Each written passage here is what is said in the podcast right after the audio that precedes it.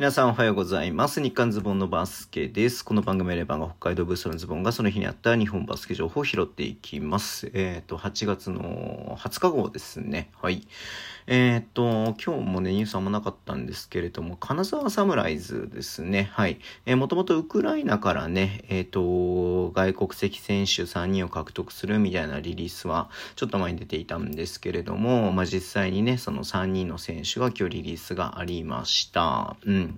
えー、1人目がオレクサンドル・アンティボさん。はい。えっ、とね、2メートル3センチのビッグマンっていう感じでね、U20 の時にウクライナの代表にも選ばれてるということですね。はい。で、2人目がイホール・ボヤル・キムさん。はい。えっ、と、が、ポイントガードの選手で、彼は、えっ、と、2018-19の時にウクライナ代表に選ばれていると。で、3人目がヤキブ・ティドブさん。はい。えっ、と、ガードの選手で、彼は、えっ、と、20、21シ21、22シーズンの時に U23 の、えっ、と、3x3 の、3x3 のウクライナ代表に選ばれているというところで、うん。まあ、いずれの選手もね、まあ、皆さんご存知の通りね、ロシアからのね、侵攻を、えー、ウクライナが受けて、国内のね、リーグでもともと、えー、プレーした選手ですが、知ってた選手ですけれども、国内のリーグでね、ちょっと、えー、プレーするのが難しいっていうことで、えっ、と、移籍先として金沢サムライズが手を挙げたということになっていますね。うん。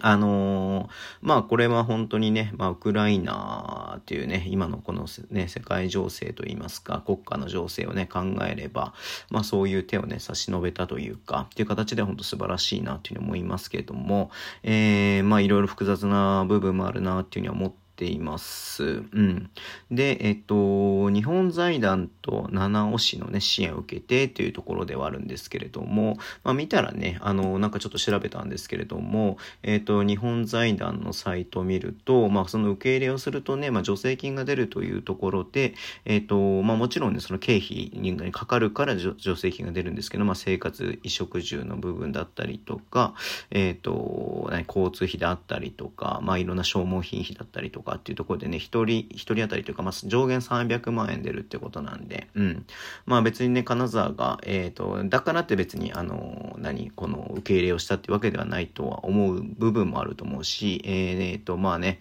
難しい問題だなって思うんですけれども、はい。えっ、ー、と、そういったところでも、まあ金沢にとってもね、まあいろいろと、まあ状況としてっていうのもあったりとかもすると思いますんで、えー、まあいずれにしろね、本当にそういう選挙下にあるところから、はい、えー、ね、こう、日本に来てっていうところで、まあ、この3人には本当にね、頑張ってほしいなっていうふうに、まあ、いろんな感情はありますけれども、えー、頑張ってほしいなっていうのは本当にありますね。うん。はい、えー、というところで、まあ、ちょっとね、注目していきたいと思っています。そんな感じでね、終わりにします。Twitter の文字を発信します。フォローお願いします。一応毎日やってます。ラジオトークのアプリで聞いてる方は、とボタンを押してください。えー、では今日もお付き合いいただきありがとうございます。それでは、いってらっしゃい。